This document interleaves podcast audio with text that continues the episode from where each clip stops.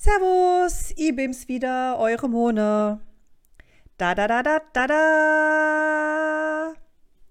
Ich hoffe, euch geht's gut und ihr hattet eine tolle Woche. In dieser Folge muss ich mal mit euch über das Thema Homeoffice reden. Homeoffice. Fluch oder Segen? Ja, was soll ich sagen? Ich weiß ja nicht, wie es euch geht, aber ich bin von Homeoffice semi begeistert. Zum einen ist es ja so, dass ich weder ein eigenes Büro noch einen Schreibtisch zu Hause habe. Was heißt, dass ich mein komplettes Büroequipment auf meinem Esszimmertisch im Wohnzimmer ausgebreitet habe.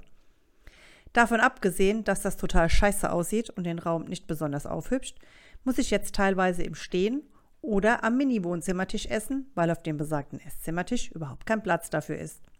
Nun ja, flexibel ist ja mein zweiter Vorname und es soll ja auch ab 2021 alles besser werden. Habe ich mal gehört. Also lasse ich alles stehen, wie es ist und mache Fotos, damit ich davon einmal meinen, noch nicht vorhandenen, Enkeln erzählen kann.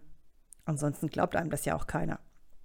Also, davon abgesehen, dass ich jetzt gefühlte 30 Quadratmeter weniger Wohnfläche habe, ist es ja auch so, dass nichts wirklich funktioniert. Die Technik ist ja schon schlimm genug. Bevor man eine E-Mail versenden kann, dauert es erst einmal gefühlt eine Stunde, in der sich die Seite überhaupt aufbaut. Bei all dem Homeoffice in dieser Zeit hat keiner daran gedacht, dass alle Homeoffice-Menschen auch alle im Internet arbeiten, was letztendlich dazu führt, dass gar keiner mehr auch nur irgendwas rausschicken kann. Alleine von der Firma, für die ich arbeite, sitzt mehr als die Hälfte der Mitarbeiter zu Hause im Homeoffice.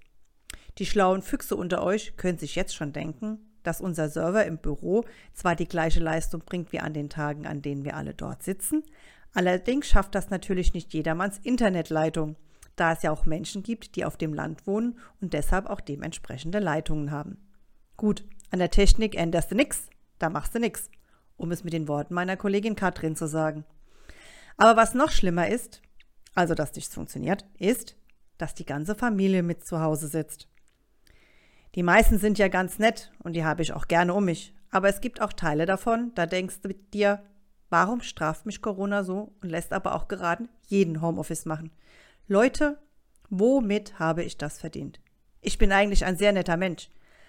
Aber an Homeoffice-Tagen überlege ich mir immer, ob es als Notwehr durchgeht, wenn ich mit der Bratpfanne um mich schlage.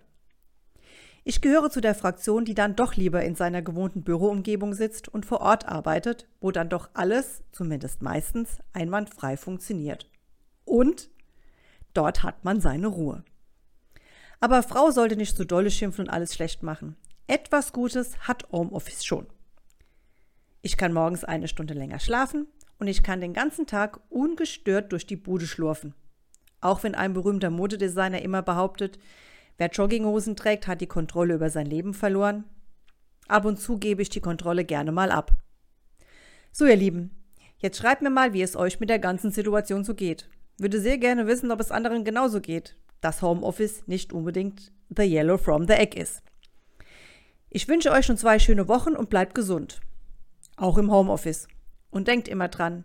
Nicken, lächeln, winken. Ich gehe dann mal ins Büro. Bis bald. Eure Mone.